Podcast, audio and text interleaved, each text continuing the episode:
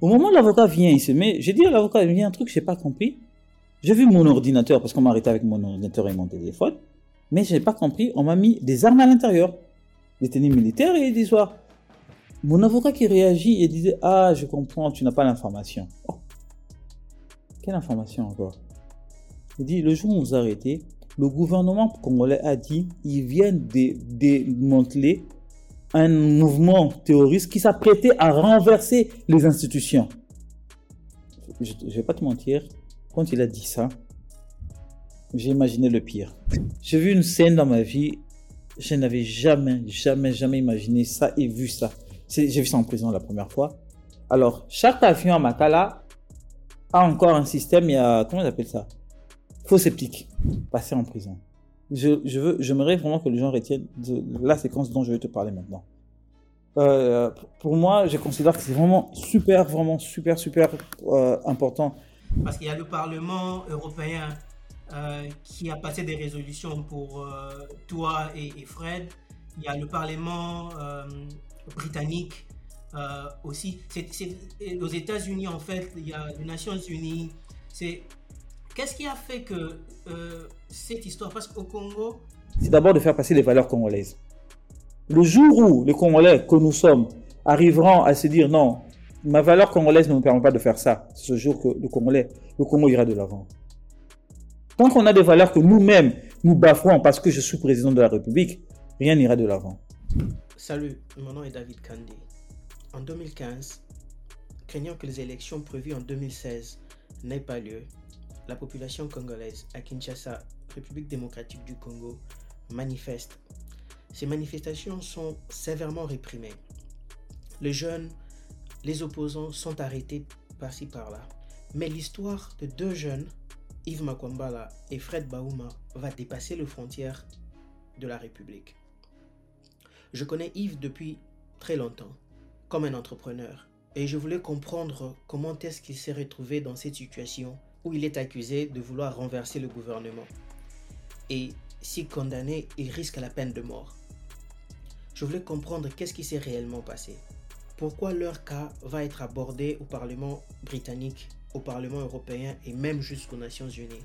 Comment est-ce que le pouvoir des technologies a pu transformer une arrestation qui à l'époque est commune à une histoire majeure?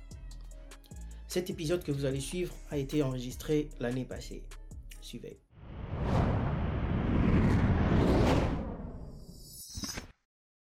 Euh, je m'appelle Yves Makombala, je suis en premier lieu informaticien de profession, développeur web euh, et euh, membre du mouvement citoyen La Lucha, Lutte pour le changement.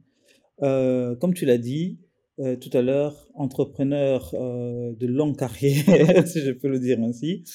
Et aujourd'hui, je réside à, Bruxelles où je travaille en même temps, je suis animateur en multimédia. Et dans mes heures perdues, comme j'aime bien le dire, je suis euh, développeur web freelance. En fait, une petite histoire. Moi et toi, on s'est rencontrés. Euh, euh, moi et toi, on s'est rencontrés en ville. je suis venu avec un ami dans ton bureau. Et ce que je trouvais, en fait, c'était extraordinaire parce que je trouvais plus de 6 ou 7 jeunes dans ton bureau assis en train de parler business, de parler entreprise de développer, à, à l'époque, tu étais déjà en train de développer, tu avais des clients avec lesquels tu, tu, travaillais déjà, tu développais des applications et comme ça. Et moi, j'avais aussi déjà un background entrepreneur parce que j'avais déjà une entreprise euh, euh, ouais, je me souviens. à, à l'époque. Et c'est comme ça qu'on a commencé notre amitié, on était euh, proches et on a travaillé ensemble sur beaucoup de projets. Euh, en 2015, on est à Kinshasa, on est en train de travailler sur un gros projet un gros projet avec un gros budget. Et je te contacte parce que je ne pouvais pas le faire tout seul. Je te contacte pour qu'on puisse travailler ensemble sur le projet. C'était euh, le mois de février, je crois. Je me rappelle maintenant. À un moment, le client a signé le contrat. Euh, le client a signé le contrat et on devait commencer à travailler. Et le client a fait un virement euh, à la banque. On a reçu l'argent et j'essaie de t'appeler. C'était au mois de mars. J'essaie de t'appeler ton numéro ne passe pas. J'essaie de t'appeler, ton numéro ne passe pas. En fait, j'étais un peu frustré. Je me dis, mais ça, c'est vraiment pas professionnel. Euh, on a travaillé pendant plus de deux mois pour euh, avoir ces marchés. On a le marché, les clients à payer, on doit travailler et tu disparais. Je te vois plus. J'essaie de t'appeler, j'essaie de te contacter. Ton numéro ne passe pas. Alors, comme entrepreneur, j'ai dit, c'est quoi le plan B? Je dois trouver quelqu'un d'autre pour travailler parce que je n'arrive pas à joindre Yves. C'est simplement un mois après, c'est un mois après que j'ai reçu un appel d'un ami à nous, un ami en, commun, d'Iderson en Afrique du Sud, qui m'appelle, il me dit, euh, David, oui, de l'Afrique du Sud. Je n'avais aucune information sur toi. Où est-ce que tu es? Qu'est-ce qui se passe? Simplement, je n'arrivais pas à te joindre. Et Diderson m'appelle, me dit, euh, tu sais ce qui est arrivé à Yves? Je me dis, Yves, ça fait un mois, on a un gros marché sur lequel on est en train de travailler. Je n'arrive pas à joindre Yves. Il me dira simplement Google Yves. Yves Makwambala. J'ai dit, mais qu'est-ce qui se passe? Il dit, vas-y Google. Je vais sur Google, je tape Yves Makwambala. Et qu'est-ce que je vois? Yves est en prison. Waouh il est en prison, qu'est-ce qu'il a fait? Et je rappelle Diderson, je lui demande, qu'est-ce qu'il a fait? Il est accusé de vouloir renverser le gouvernement congolais. Waouh Et c'est comme ça que j'ai appris, en fait, et c'est un mois après ton arrestation, parce que si je comprends bien, euh, tu as été arrêté au mois de, mars, le 15, mars. Oui, le 15 mars. C'est au mois d'avril que j'ai cet appel de Diderson. J'ai cet appel de Diderson, et waouh en fait, te connaissant, avec toutes les accusations autour, je ne pas, je savais pas trop où me situer en fait. Moi et toi en fait, on n'a pas, on n'a pas beaucoup parlé de ça. Euh, même quand tu es sorti de la prison, on n'a pas beaucoup parlé. On n'a pas vraiment parlé de ça. Qu'est-ce qui s'était passé? Euh, Voilà, c'est l'occasion où je veux t'écouter aussi parce que ce que tu vas me dire aujourd'hui, ce serait nouveau aussi pour moi et pour ceux qui nous suivent. En fait, Qu'est-ce qui s'est passé? Parce que moi, je te connais, Yves, entrepreneur. Moi et toi, on est en train de travailler sur des projets, de beaucoup d'argent. Et subitement, on se retrouve, Yves est en prison pour des raisons politiques. Euh, la transition, en fait. Dis-moi, qu'est-ce qui s'est passé? Alors, euh, pour revenir, en tout cas, D'abord, je, veux faire le parallélisme comment est-ce que l'informaticien, notamment qui fait du business et tout, s'est retrouvé dans les mouvements citoyens aussi en, en, en entre-temps. Parce que comme tu l'as bien dit au, au début, c'est que qu'on le veuille ou qu'on le veuille pas, il y a toujours une partie de la politique qui se mêle dans tout ce qu'on fait. Et euh, je me rappelle, euh, je travaillais sur un autre projet personnel avec des amis euh, notamment, c'était la première édition de FIKIN avec un CK, notamment du Festival du film international de Kinshasa. Euh, à l'époque, j'étais avec mon, partenaire associé Chopper Kamambi, qui à l'heure actuelle euh, continue avec le projet auquel je me suis, je me suis un peu détaché après la prison. Pourquoi? Parce que vu les retombées que j'avais, je voulais pas que euh, que des problèmes politiques aussi viennent empiéter là-dedans, quoi. Et je voulais un peu prendre mes distances pour aider la chose à évoluer. Et je me rappelle, c'était la toute première édition euh, et euh, on devait lancer le truc. On voulait, la première édition, on voulait que ça se lance dans les, dans la FIKIN. Non, pas la FIKIN, le, euh, comment ça s'appelle? L'échangeur à limiter les l'échangeur, la langue, le truc là, tout ça symbolique et tout ça.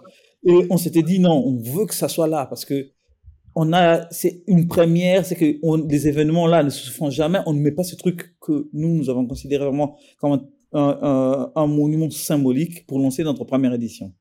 Alors je te jure la galère qu'on a eue pour rien que ça. Et on se retrouvait, on n'avait pas de budget quoi, tu vois. J'ai dit, j'ai dit à Chopper, écoute, je veux mettre mes talents d'informaticien je, je veux tout simplement faire tout ce qui est marketing digital et machin truc. Donc, tout, tout cette partie euh, communication, moi, je vais la gérer digitalement et tout ça. Comme ça, on verra au fil du temps tout ce qui viendra après.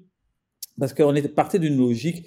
Partout on passait pour, tu aller de ministère en ministère pour essayer de, trouver un partenariat euh, notamment avec une entité euh, du gouvernement pour venir soutenir l'œuvre que personnellement, je l'avoue, que je trouvais que cela était utile de mettre euh, les cinémas congolais à l'honneur parce que à Kinshasa, bon, je parle de Kinshasa parce que j'ai plus a à Kinshasa, euh, voilà, à cheval entre Kinshasa et le Bas-Congo. Euh, et, et, du coup, on ne connaît, en fait, on ne connaît que des acteurs ou des réalisateurs européens ou américains. On ne connaît pas les réalisateurs congolais précisément. Et le projet, au fait, euh, qu'on avait initié à la base au début avec Chopper, c'était ça mettre le cinéaste congolais à l'honneur. Et le cinéaste congolais et africain. Mais le, pilier principal, c'était le cinéaste congolais à l'honneur. Et, et, du coup, j'ai commencé à faire le marketing digital et tout, et on a vraiment eu un succès. À tel point que j'ai été euh, repéré par certains membres avant que ça devienne un mouvement citoyen qui était une plateforme à l'époque, Filimbi, qui m'ont vu et via un de mes cousins, il me dit bah, Ah ouais, mais je connais effectivement mon cousin Yves, il est vraiment, c'est une personne, un, vraiment engagé dans le business. Euh, il aide, parce que encore mon autre façade, j'ai beaucoup de façades, encore mon autre façade qui aime un peu euh, me dans le milieu associatif, aider, apporter tout simplement, ma, partager ma connaissance, voilà, mon savoir-faire que je partage euh, dans, dans ça euh, payant ou pas payant, tu vois, je le faisais tout gratuitement, quoi. Et il me dit, et il dit, bon, je vais le contacter. Il a essayé de proposer à ses, à ses amis, écoutez, je le connais, c'est un entrepreneur, euh, il est, en tout cas, tout ce qui concerne la bonne cause, il, il, il ne réfléchit pas, il y va, quoi.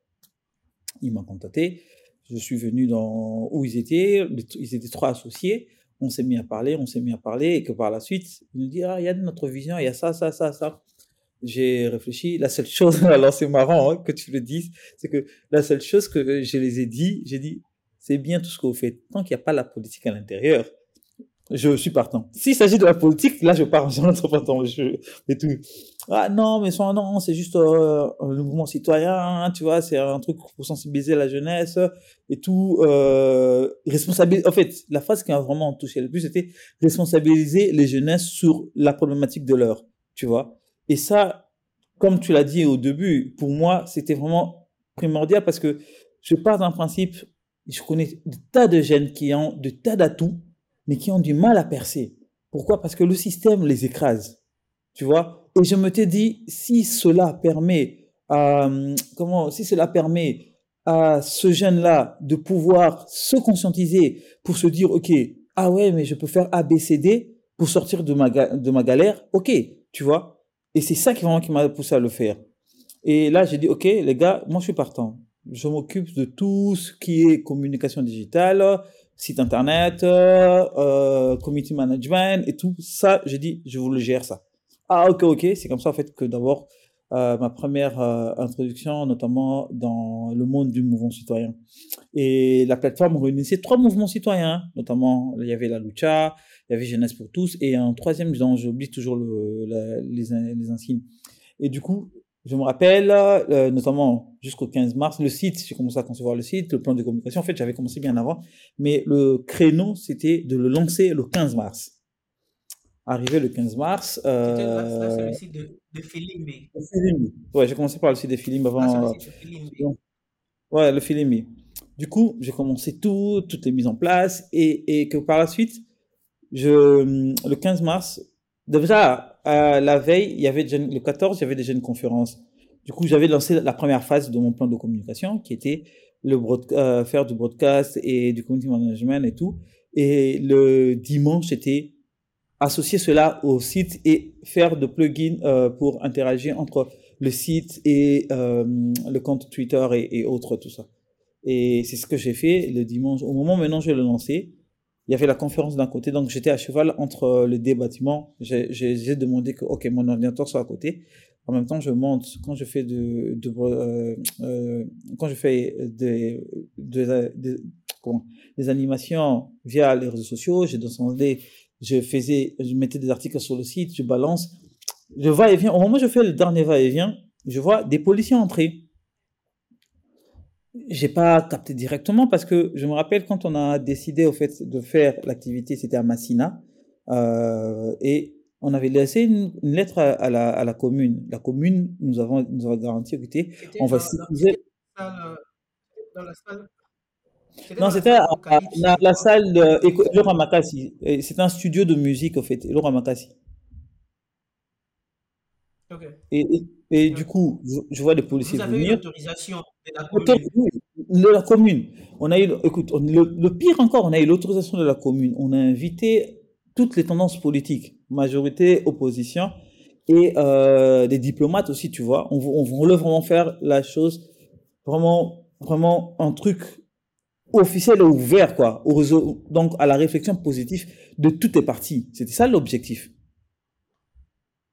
Et, et, et, du coup, un moment, je fais le dernier, donc je, je regarde l'envoi des données dans le site. Au moment où je remonte, je vois un policier venir entrer et tout ça. Bon, je me suis dit, bon, ouais, c'est la commune, elle nous avait garanti qu'elle allait nous sécuriser. Bon, je vois un policier, je me dis, bon, c'est un gars qui est venu pour notre sécurité. Au moment où j'avance, le gars me tient par la main. Il me dit, en Lingala, où sont les étrangers? Bah, J'ai pas automatiquement tiqué du même endroit. Moi, je pensais que le gars, bon, on connaît un peu comment sont nos policiers. Le gars voulait juste euh, interroger le, le, le, gars pour lui demander de l'argent. J'ai dit, bon, je sais pas, mais essaie de voir de l'autre côté. Il me tient encore à la main où je veux partir. Je vois entrer la police militaire. Là, j'ai compris. J'ai dit, OK, là, ça change un peu la donne. Au moment, allez, on rentre, il va tout le monde, on commence à arrêter tout le monde un peu dans le, dans le désordre. Et à un moment, le policier me lâche pour aller arrêter les étrangers je vois les journalistes qui étaient là, parce qu'on avait aussi invité, on avait invité la presse locale et la presse internationale. Je vais un peu me griffer, parce que les journalistes en système, quand on fait arrêter, ils ont fait un bloc. Automatiquement, je vais me greffer dans un bloc de journalistes. On nous laisse. Ils sortent avec tout le monde, ils arrêtent tout le monde. Et à un moment, euh, la dernière personne qu'ils arrêtent, c'était Fred. Fred avait tenu la caméra d'un ami euh, journaliste on lui dit, ah non, tu nous filmes. Fred qui dit, non, je vous filme pas, regardez l'objectif, regarde vers le bas. Le, le, policier qui demande à Fred, oh, ta carte de lecteur et tout ça. Fred qui dit, donc j'ai laissé à l'hôtel. Il arrête Fred. Moi, voyant ça, c'est moi qui fais le broadcast, non? Donc je me dis, ok, ça c'est vraiment une belle aubaine. Je passe au mode enregistrement. Je filme la scène d'arrestation. Au moment où je suis, pour toi, voir même à l'extérieur le camion pour, pour que les gens, eux, aient cette possibilité de voir le camion qui a arrêté les gens, qui a et tout un policier me, me tend son arme. Il me pose la question, qu'est-ce que tu fais? En là, et j'ai dit, automatiquement, la seule chose qui m'est venue à l'esprit, j'ai dit, je vais chercher mon ordinateur. Il dit, ok, euh, on y va avec toi.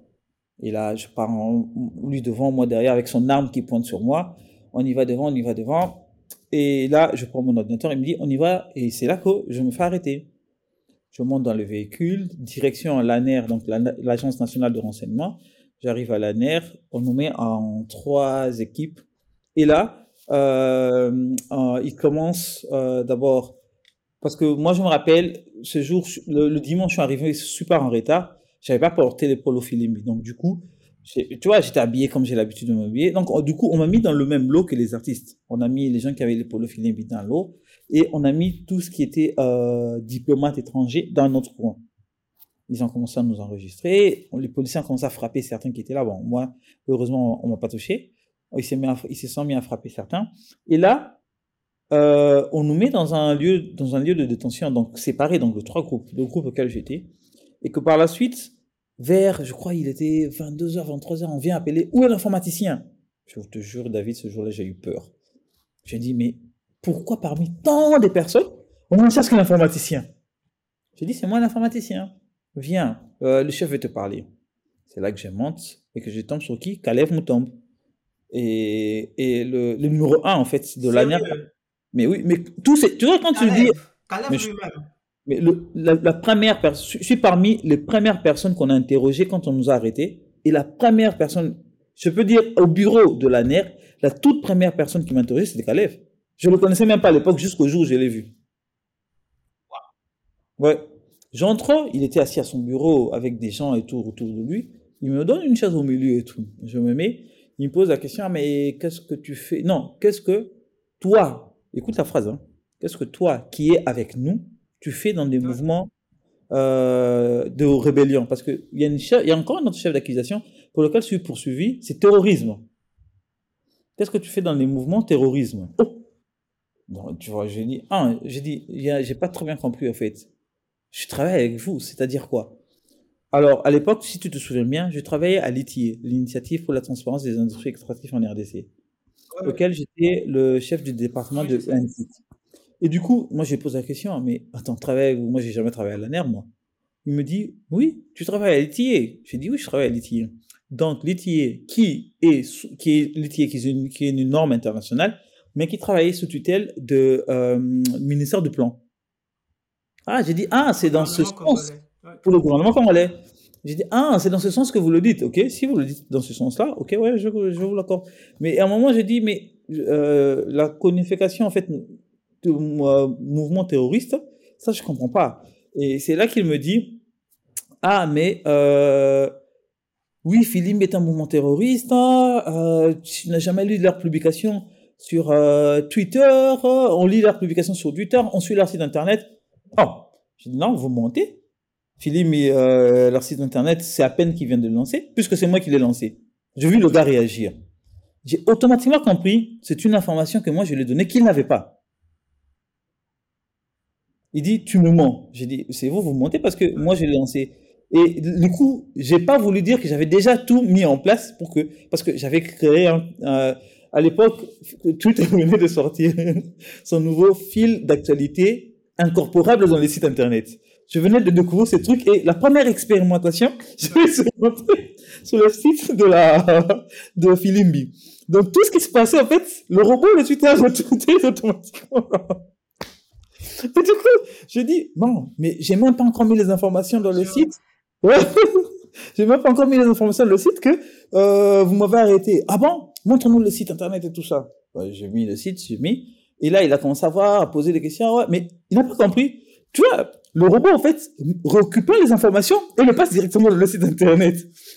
Il me dit, mais toi, tu nous as dit que tu étais le seul qui pouvait le faire, mais comment se fait-il que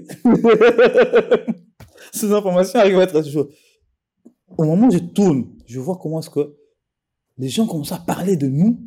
Je dis, mon Dieu. Je dis, alors là, c'est un algorithme. J'ai tout simplement voulu tester un algorithme lorsque j'ai conçu ce site internet qui récupérait les informations et qui les passait automatiquement. Et voilà il me pose la question, mais comment on arrête ça? Dans mon cœur, je me suis dit, attends, tu me vois vraiment un idiot pour te dire comment arrêter ça pour que tu me condamnes encore. J'ai dit, en tout cas, je sais pas. je sais pas. C'est Twitter, il faut Twitter. ok, c'est comme ça qu'on me renvoie encore euh, euh, dans la cellule régionale des artistes. Et je crois vers minuit, on nous a transféré au cachot de la NER. Alors là, j'ai fait quoi 19 ou 17 jours c'était les, je crois que parmi mon parcours de, de, de détention, c'était le plus dur, c'était cette période-là. Je me suis retrouvé au cachot de la NER, auquel, dans une cellule qu'on appelait Guantanamo, moi je me rappelle, j'étais la 32e personne, il était impossible de dormir par, déjà, on dormait par terre, ça c'est vrai, mais on était impossible d'avoir de dormir par terre correctement. Même dormir par terre correctement, on était impossible de le, de le faire parce que il y avait tellement du monde qu'on dormait accroupi.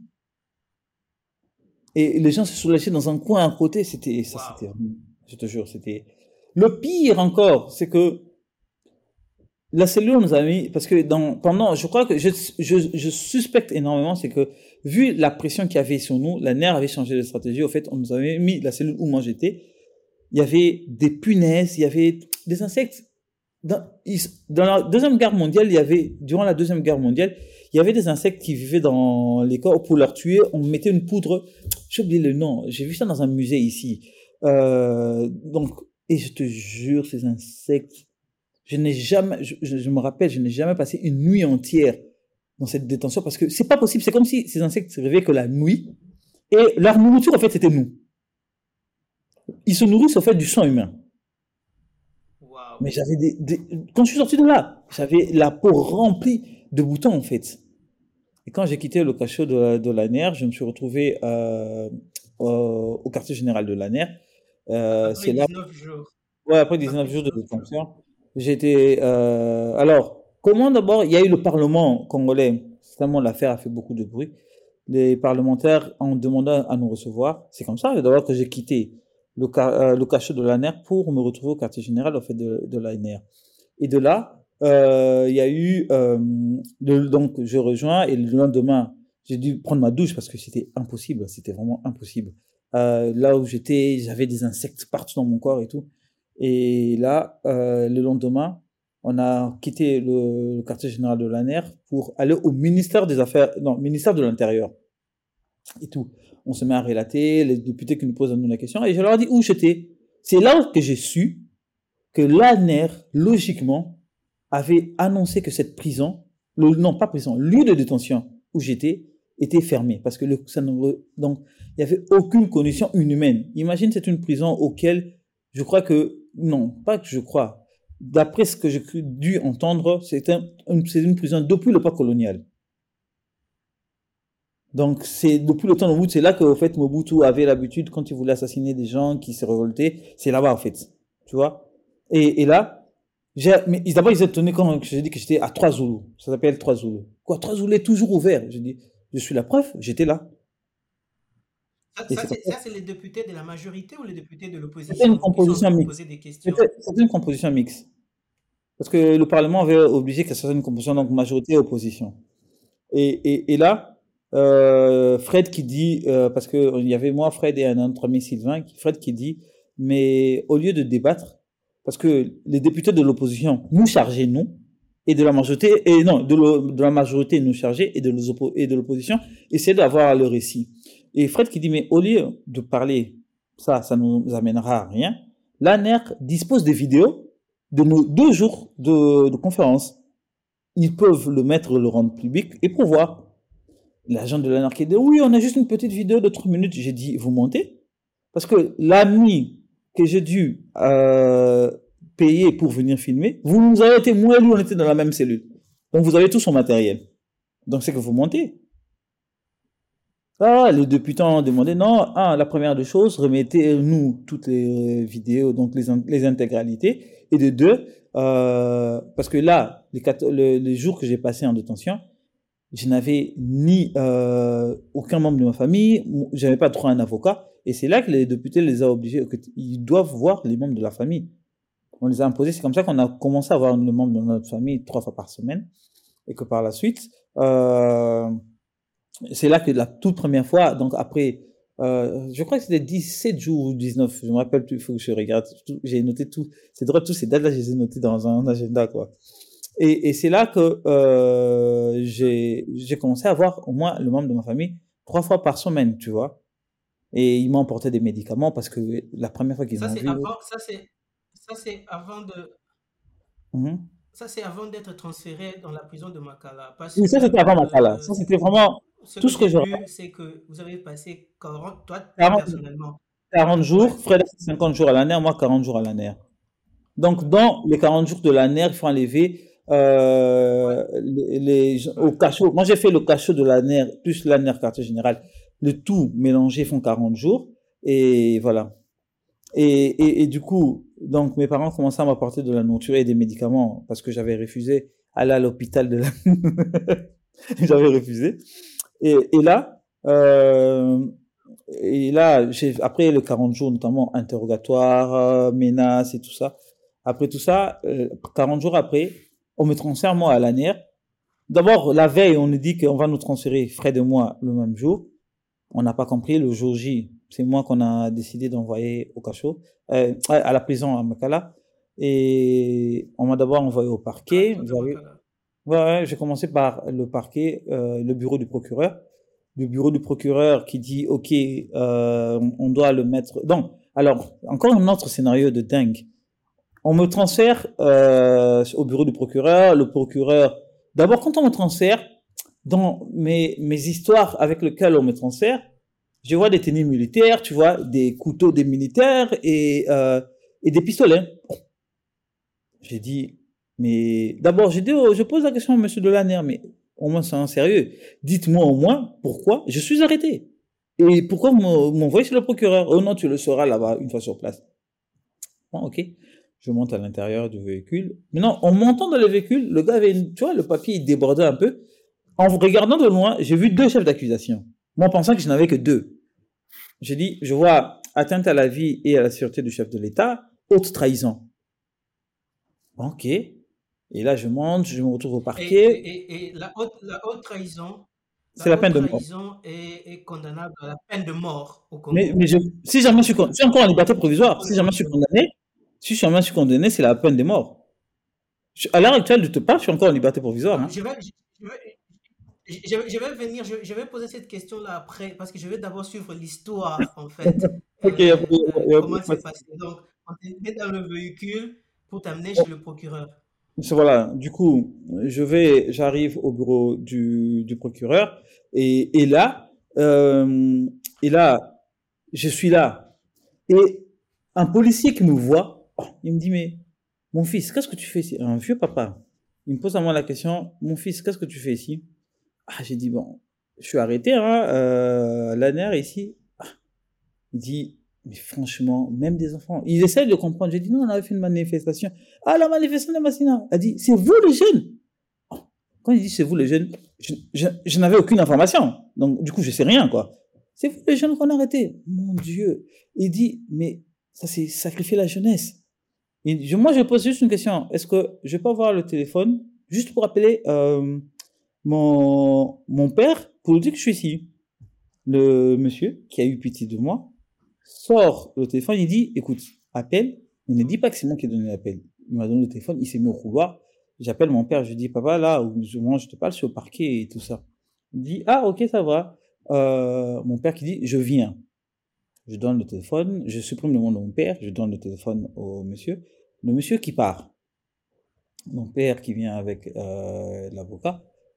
Au moment où l'avocat vient, il se met, j'ai dit à l'avocat, il vient un truc, j'ai pas compris. J'ai vu mon ordinateur parce qu'on m'a arrêté avec mon ordinateur et mon téléphone, mais j'ai pas compris, on m'a mis des armes à l'intérieur, des tenues militaires et des soirs. Mon avocat qui réagit et disait Ah, je comprends, tu n'as pas l'information. Oh. Quelle information encore?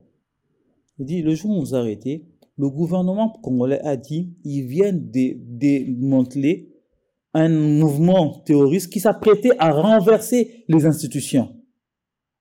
Je ne vais pas te mentir, quand il a dit ça, j'ai imaginé le pire. J'ai vraiment imaginé le pire. J'ai dit, je, n'avais même plus de mots, quoi, tu vois. Parce que je, déjà, je savais, là, j'allais à Makala, mais je savais plus quand j'allais sortir. Ok, mon avocat va voir. Là, tu es un terroriste. Euh, oui, là, je suis un terroriste. Mais c'est comme ça que pendant toute la période, le ministre de la Communication, donc Lambert Mende, nous traitait de terroristes. Ah, et du coup, il est allé, mon avocat est allé là-bas et tout. Et là, je suis resté. Je, crois que j'ai fait un, un court moment. J'avais j'avais un peu perdu la file d'actualité, quoi, tu vois. Et, et là, et là, euh, mon père, l'avocat qui revient, il dit ah, euh, Yves, courage. Après, ici, dis-toi que tu dois aller au parquet pour aller voir le greffe. Et en tout cas, on va se battre au niveau du parquet quand on va sortir. Je dis bon, on va essayer, hein. Euh, puisque je suis déjà là, c'est c'est pas grave quoi. Je quitte euh, le bureau du procureur, je me rends au greffe, je monte au bureau du greffe, le gars m'interroge, mon avocat vient notamment pour évoquer les vices de procédure qui a eu lieu parce que la constitution congolaise dit que une détention de la NER ne doit pas dépasser les 48 heures. Moi, j'ai devais faire 40 jours, donc c'est il y a même pas à réfléchir.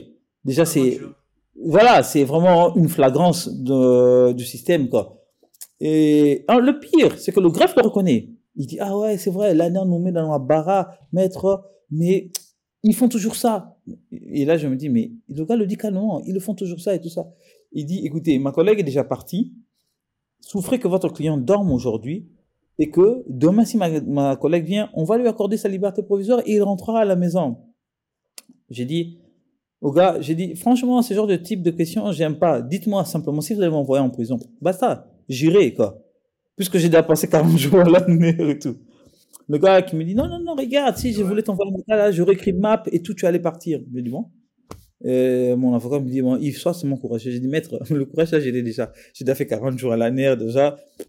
Euh, le parquet et tout, ça changera rien. Une journée ou deux journées de plus, quoi. Et là, je suis redescendu, euh, j'ai passé la nuit au parquet, c'était, le parquet était insalubre comme pas possible. Euh, et le, le lendemain, le, le, greffe qui me rappelle, je reviens encore le voir, on discute, on discute, il nous raconte dans des histoires, il dit, écoutez, ma collègue, parce que je suis arrivé, c'était un vendredi, euh, je suis arrivé vendredi, et samedi, il me dit, écoutez, aujourd'hui c'est samedi, ma collègue c'est une femme enceinte, vous connaissez les femmes, elles sont lentes, mais je suis pas sûr qu'elles viendront travailler aujourd'hui parce qu'à la base, on travaille samedi, mais samedi, vu qu'il n'y a pas beaucoup d'activités, les gens préfèrent rester à la maison. Moi, je vous conseille que votre, votre euh, client dort pour que lundi, quand ma collègue sera là, on pourra le libérer. J'ai dit au gars, j'ai dit, franchement, votre jeu là, il n'est pas clair. Vous allez, si vous voulez m'envoyer en prison, dites-le moi clairement, comme ça je me prépare mentalement à aller en prison. Non, non, et tout ça. Je rentre. Le même soir, j'attends le bus de Makala qui vient et tout. Tout le monde commence à paniquer. Ah, le bus de Makala. Certains qui pleurent et tout. Et moi, j'étais dans mon coin, ne sachant pas si je vais être transféré à Makala ou pas. Tu vois, je suis resté vraiment dans cet état un peu, euh, avec un point d'interrogation énorme en ne sachant pas qu'est-ce que j'allais faire. Et à un moment, euh, il y a euh, le monsieur qui dit Makwambala. J'ai dit oui, c'est moi. Tu viens et tout. J'ai dit je viens pour aller où? Il dit viens. Il envoie ses gens me prendre et on met dans le bus direction euh, la prison de Makala. J'arrive, on passe la première barrière. Ça, c'est le samedi. ça, c'est le samedi soir. On passe la- le premier barrage, on passe le deuxième barrage. Et là, en même temps, j'avais peur. D'abord, un, je me retrouve à Makala, c'était pour moi la toute première fois. Et de deux, j'avais peur que ça soit un sale jeu de la nerf pour me faire un coup, tu vois. Donc, j'avais deux craintes, en- rien qu'en moi-même, quoi, tu vois. Et j'arrive. La troisième porte, on, nous laisse entre les mains des prisonniers. Donc, en fait, la prison de Makala est gérée par les prisonniers en interne. On nous laisse entre les mains des prisonniers. On entre Wow. là. Il y a un prisonnier qui a nos listes de fiches. Je sais pas comment est-ce qu'ils ont fait pour nous partager en, en groupe. Il a là nos fiches et tout. Ah, Makomba, il, tu vois, il passe à tour de rôle, eh, tout ça. Il arrive chez moi, il me pose la question. Euh, Makomba, c'est toi? Je dis oui, c'est moi. Euh, qu'est-ce que tu as fait? J'ai dit, mais, je, dans ma tête, je me suis dit, mais tu as, tu as ma fiche devant mes yeux. Si j'ai dit ça, je suis en prison entre les mains des prisonniers. Je sais pas comment est-ce que ça risque de finir, quoi. Tu vois? Et j'ai dit, non, euh, j'ai vendu la parcelle de mon père et ils m'ont envoyé ici en prison. Il me met à côté dans un groupe. Et c'est là que j'ai compris après, au fait, c'est que par rapport au chef d'accusation que tu as, tu es sélectionné, on te met dans un groupe par rapport à ça. Parce que euh, m'ont mis dans un groupe en partant d'un principe que, ok, oui, il a vendu la parcelle de son père, donc s'il demande de l'argent à son père, son père peut apporter de l'argent pour que nous, on ait de l'argent derrière lui. Tu vois un peu comment ce que le raisonnement s'est construit. ok. Et du coup, euh, je me dirige direction pavillon 7. J'arrive. Alors, ils ont, Makala a son propre jargon. hein. Euh, ils ont ce qu'on appelle euh, euh, hébergement. L'hébergement, c'est là où tout vient tous les nouveaux qu'on appelle hébergés, qu'on vient mettre à l'intérieur pour euh, qu'ils passent. Euh, au fait, en fait, c'est là où tous les nouveaux, au fait, sont maltraités. Au moment où j'arrive, avant que j'entre, je me suis souvenu d'une phrase d'un gars qui n'arrêtait pas de prier lorsqu'on était à l'ANER. Et à un moment, il sa prière, c'était simple, qu'il quitte l'ANER pour au moins se retrouver à Makala. Et moi, j'ai trouvé ça insensé.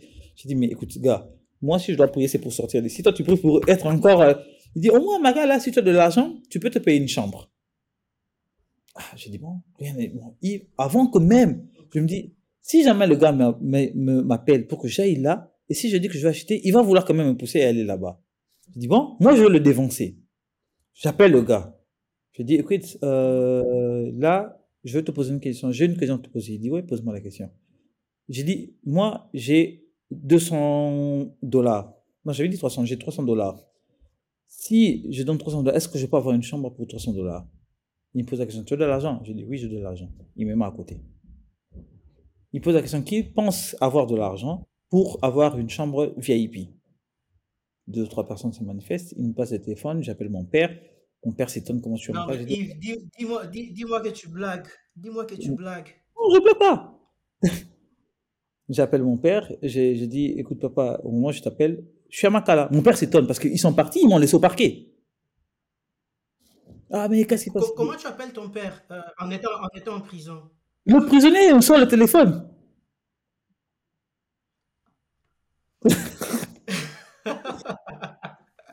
le prisonnier, on sort le téléphone. Les prisonniers à Makala. Les prisonniers de la prison de Makala ont des téléphones. Mais tu vas rire, attends, tu vas... c'est même pire que ça. Ça, c'est même petit, c'est même pire que ça. Le prisonnier m'appelle, euh, me passe le téléphone, donc j'appelle mon père. Mon, j'ai dit à mon père, écoute papa, euh, là je suis à Makala, mon père s'étonne, mais on t'a laissé au parquet samedi en nous disant que lundi on va t'accorder la liberté provisoire. Tu te retrouves à Makala comment? Je dis, la question du comment, du pourquoi, ça je veux même pas savoir pour l'instant. Pour l'instant là, il me faut 300 dollars pour être dans de bonnes conditions.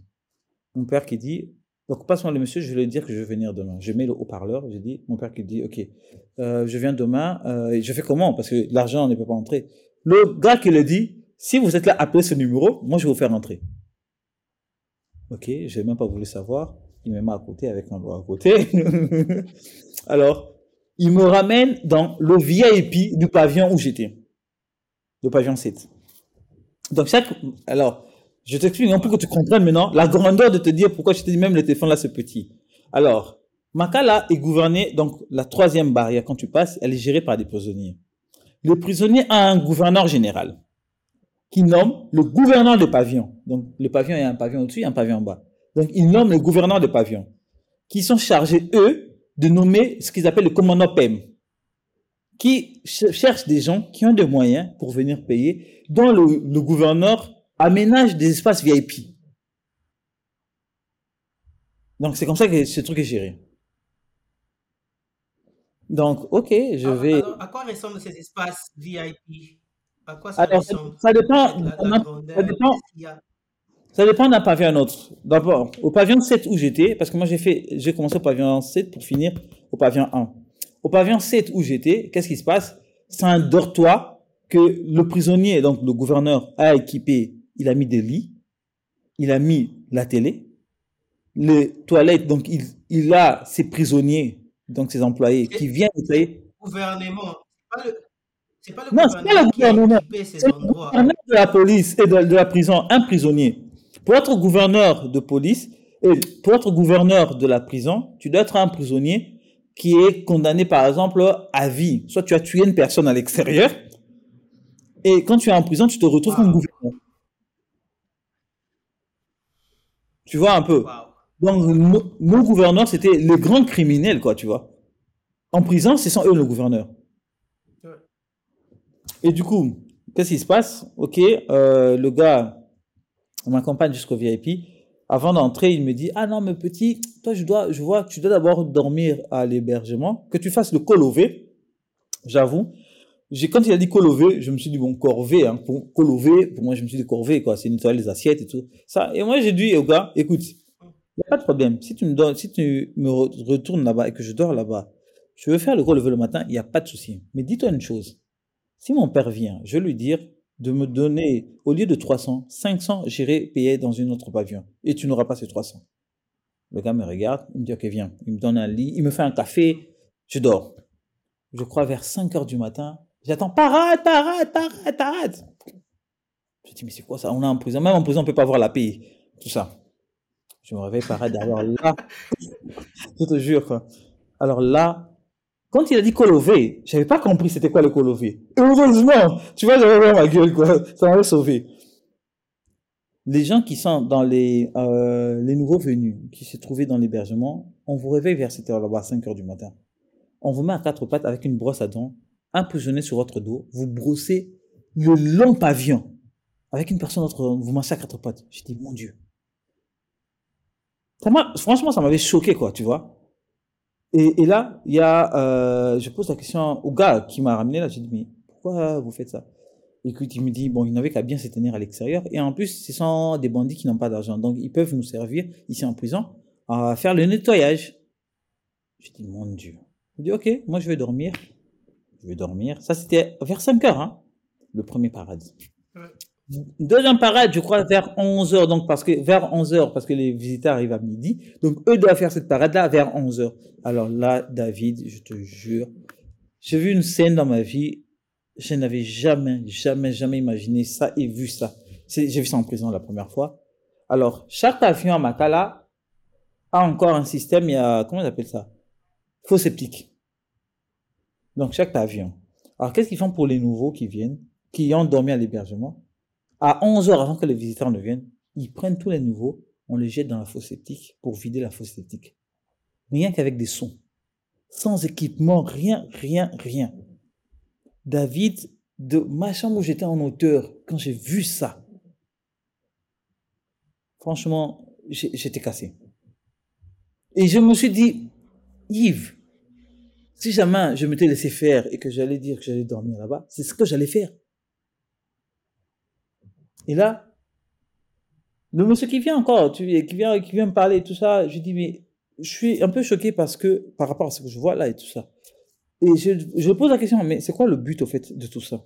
Et c'est là qu'il m'explique, il me dit, Ah non, mais tu vois, c'est une manière de mettre la pression aux parents de ses enfants. De telle sorte que si euh, leurs enfants n'arrivent pas... Euh, euh, non, pour que, pour leur dire, regardez, vous devez venir payer pour que vos enfants arrêtent de faire ça. Et je pose la question, mais si la famille n'a pas d'argent, comment est-ce qu'ils font? Il me dit, mais c'est simple. Tu vois tous les domestiques que tu vois en prison. Ouais, leurs enfants deviennent des domestiques. Et je pose la question, mais vous les payez? Il me dit, non, c'est les services, tu vois, leur part de la prison, au fait, ils le font en faisant ça. Mais j'ai dit, oh, mais ça, c'est l'esclavagisme moderne. Il dit, bon, il n'avait qu'à bien s'éteindre à l'extérieur. Et c'est tout. C'est ça la réponse. Mais c'est ça la réponse. Je me suis dit, Yves, essaye de rester calme. Et d'abord, essaie d'abord toi-même d'abord de comprendre comment est-ce que tu vas survivre dans ce lieu où violence, bagarre, partout, dans tout le coin, quoi. Et après 10 jours, donc le 50e, le, donc 50 jours pour Fred, et 10 jours de moi pendant, euh, pendant mon lieu de tentation, je, je suivais la télé et je vois on parle de l'activisme Fred Bauma qu'on va euh, libérer et tout. Euh, non, on va transférer aussi à, à Makala. Et là, j'étais là, je me dis, merde, mais Fred, Fred qui est de, de Goma à l'époque, ne parlait pas le Lingala parce qu'il a pris le Lingala euh, en prison, en fait, à Makala. Fred qui, qui ne parle pas euh, le, le Lingala, je, je, me dis, mon Dieu, Fred ne parle pas le Lingala, et s'il descend ici et s'il ne rend pas compte sa famille est à Goma, donc j'ai dit, ok, donc je dois trouver un mécanisme pour le trouver avant qu'il se retrouve dans ce chemin ici, quoi, tu vois. Alors, la chose que j'avais oublié, tout simplement, c'est que l'émission de TV5 que je suivais, c'était la rediffusion. Fred était déjà là. et du coup, mais non, ça c'est la première chose. La deuxième chose, comment dire que celui-là, c'est mon collègue avec qui je suis arrêté Parce que j'ai menti pourquoi je suis ici à Makala. Alors, il y avait un vieux qui était à côté de moi qui n'arrêtait pas de me dire, petit, j'ai l'impression de t'avoir déjà vu. Et moi, je n'arrêtais pas de dire, non, tu me confonds, tu m'as jamais vu. Et au moment où on parle de Fred sur TV5 Afrique, on met sa photo, il même ma photo. Le gars me regarde. Il me dit, mais toi, je t'avais dit que je t'avais vu. J'ai dit, bon, regarde un peu dans telle circonstance. Comment veux-tu que je te dise que euh, déjà je fais confiance à personne J'ai dit, bon, maintenant que tu sais, écoute, celui-là, c'est mon collègue qui vient de transférer. J'ai expliqué que sa famille est à Goma. Moi, je suis prêt avec ma famille à négocier pour qu'on puisse euh, le mettre dans une même cellule que moi, mais que euh, sa famille et moi, on sait comment ça va s'arranger, il n'y a pas de souci et tout ça. Et là, le gars euh, s'est mis à chercher Fred. Alors, le côté positif, vu que quand je me suis retrouvé à Makala, le dossier a eu une très grande ampleur, que lorsque Fred est arrivé à, à Makala, on l'a directement orienté au pavillon 1. Dans le pavillon VIP, vraiment, tu vois. Euh, et du coup, j'ai cherché pendant une journée, le gars ne l'a pas vu, il m'a dit, oh, il n'est pas encore arrivé. Je me suis dit, bon, moi, si j'ai fait le parquet et tout ça, sûrement lui aussi, il fait un peu toute cette routine-là. Et à un moment, euh, il y a un gars qui vient vers moi, oh non, euh, ma combat là, ma combat. J'ai dit, ouais, c'est moi ma combat là. Oh, suis-moi. Il y a ton frère qui veut te voir. J'ai dit, tiens, je te connais pas. Je vais pas sortir comme ça pour te suivre tout simplement. J'ai dit, non, mais ton frère ne peut pas venir ici. Oh, j'ai dit, mon père vient me voir visite ici. Et mon frère, comment il ne peut pas venir ici? Ah non, mais parce que un, il aussi, est arrêté. Oh. Je me suis dit, on a encore arrêté un autre membre de ma famille, quoi. Du coup, j'y vais. C'est là que je vois Fred. Et le pavillon, c'est où j'étais, c'était de grands dortoirs, tu vois. Et là où Fred était, c'était des cellules de quatre personnes. Je vois, je trouve que c'est mieux intéressant et mieux sécurisé que là où j'étais. Et à un moment, je parle à Fred, j'ai dit, écoute, si mon père vient, je vais demander à ce que je vienne ici et tout ça. Et mon père, il est venu. J'ai demandé à mon père si je pouvais changer, aller dans un autre pavillon. Mon père est allé. Je devais, mon père devait encore payer 500 dollars pour que je quitte le pavillon où j'étais pour un autre pavillon. Je quitte et c'est là que je, suis allé au pavillon. Cet argent est payé aux prisonniers. Voilà. Tu as tout compris. Cet argent est payé aux prisonniers. Tu as tout compris. Ah. Du coup, j'ai quitté point pour aller rejoindre Fred là où il était. Et on était dans une cellule où il y avait quatre personnes. Et vu que l'ampleur du truc commençait à, vraiment monter, on, on, avait vraiment peur. La, la, notre, grande, notre grande peur, c'était qu'on nous empoisonne, quoi, tu vois. C'était c'est la vague où il y avait des, des prisonniers politiques qui mouraient en prison par empoisonnement. Et ça, c'était vraiment notre grande, grande, grande peur. Et euh, on s'est dit, écoute, on va d'abord essayer d'avoir une cellule, notre cellule, rien que pour nous deux. La toute première des choses. On est allé voir le gouverneur de ce pavillon On lui dit, écoute, on veut euh, être qu'à deux, on n'a pas confiance à tout le monde et vous connaissez notre dossier, comment il est sensible. Et on craint le pire pour nous, nous-mêmes ici, même étant ici en prison. Et le gouverneur de Pavillon nous dit, OK, si vous voulez que vous ayez une, une, euh, un truc pour vous deux, vous devez payer 1000 dollars. On a payé 1000 dollars, on a pu avoir une chambre pour nous deux. Ça, c'était l'objectif numéro un. L'objectif numéro deux, on se dit avec Fred, on va créer ce qu'on appelle notre petit coin de paradis. Euh, c'est quoi notre petit coin de paradis? Notre chambre, on va l'équiper de telle sorte qu'on ait l'impression qu'on est à la chambre, à la maison. Qu'on ne reçoive que la prison que quand on est à l'extérieur.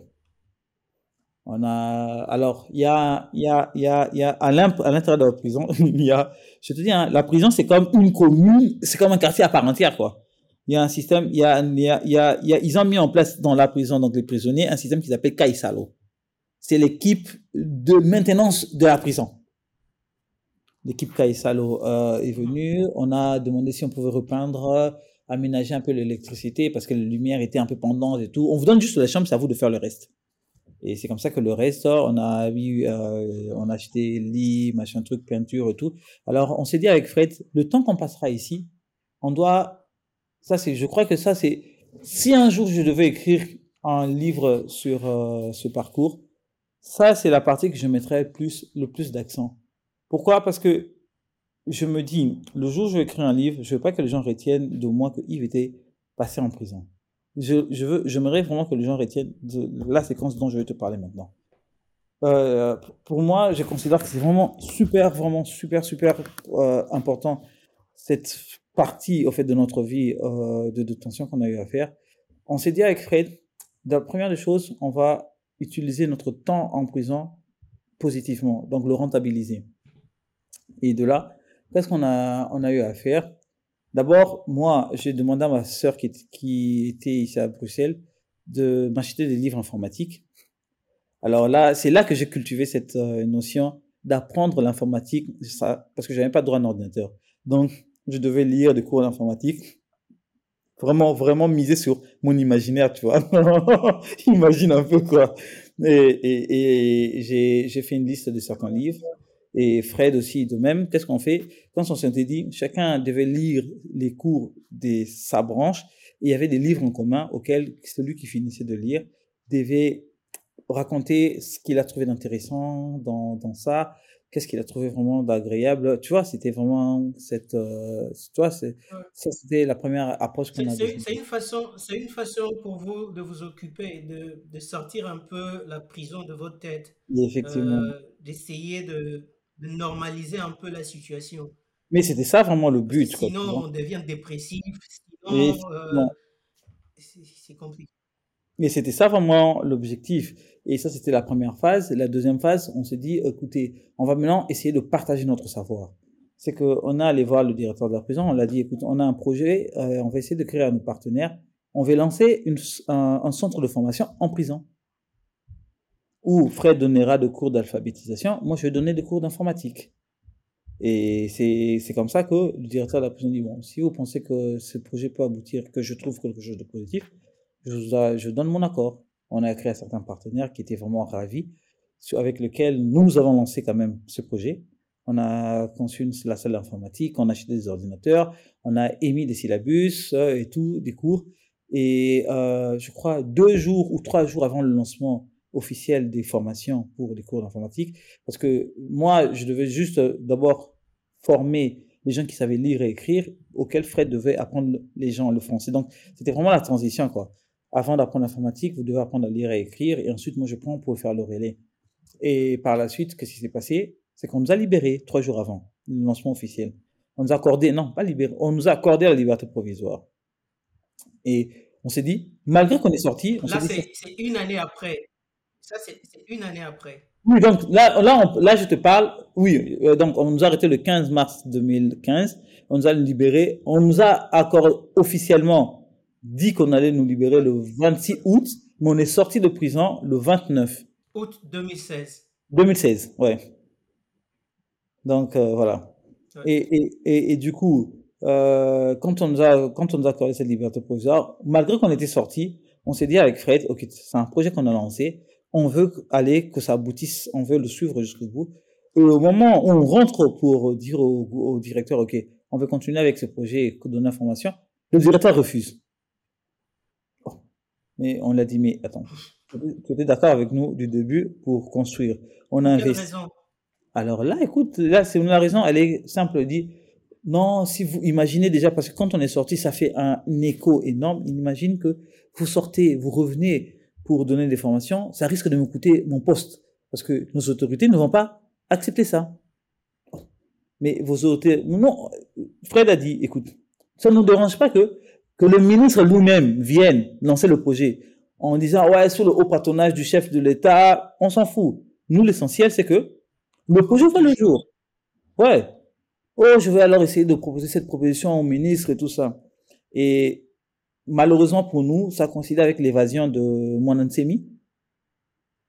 Tu te souviens de la grande fuite de Mwanansemi ah tout ça? Je me rappelle. Ouais, je, me rappelle, ouais. Et du coup, c'est drôle, ce qui m'a toujours étonné, les gens ont fui, hein. ils ont pillé les machines, ils ont brûlé la salle. C'est comme ça que le projet n'a pas vu le jour. Tu sais.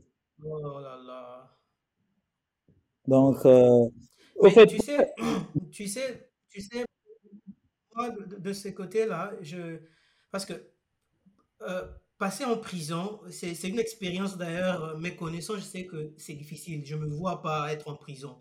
Euh, mais, et toi, passer par là, avec toutes les accusations, et ce sont des accusations sérieuses, ce sont des accusations, ouais, sérieux. qui peuvent conduire à la peine de mort. Ouais. ouais ce sont des accusations sérieuses. tu, toi et Fred, vous avez pu prendre cette situation difficile essayer de la transformer, essayer de la rendre vivable et aussi en même temps essayer d'apporter votre soutien euh, à d'autres prisonniers, essayer d'enseigner l'informatique, créer cette salle de formation en informatique. Et, c'est intéressant, c'est vraiment intéressant que en passant par tous ces mensonges qui ont été euh, formatés, euh, vous avez ces, ces temps-là, vous avez ces cœurs-là de pouvoir faire quelque chose pour les prisonniers dans ce sens-là. Je pense que ça, c'est quelque chose qui, doit, qui, qui, est, qui, qui, inspire, en fait. Ça, moi, ça m'inspire personnellement. Je pense que c'est une histoire qui va inspirer euh, d'autres personnes aussi à voir que peu importe la situation dans laquelle euh, on est, ou on est en train de passer, on peut toujours essayer d'aller euh, au-dedans de nous, essayer de puiser mmh quelque chose de meilleur tu vois, et d'essayer de, de, le sortir dans ces sens-là. Moi, je voudrais beaucoup plus parler aussi de, euh, comment est-ce que la situation est devenue internationale. Parce qu'il y a le Parlement européen euh, qui a passé des résolutions pour euh, toi et, Fred. Il y a le Parlement britannique aussi. Aux États-Unis, en fait, il y a les Nations Unies. Qu'est-ce qui a fait que cette histoire, parce qu'au Congo, les prisonniers politiques, on en a tous les jours, euh, surtout dans les années 2016, euh, mhm. avec les élections qui étaient en cours. C'est tout ce que tu dis à la télé, tout ce que tu dis sur Internet, on t'arrête.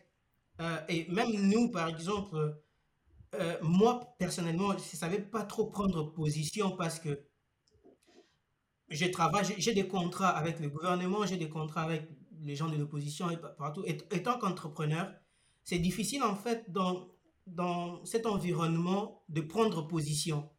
Tu, tu comprends en fait ce que, que Quelqu'un qui n'a pas vécu au Congo, c'est difficile de comprendre.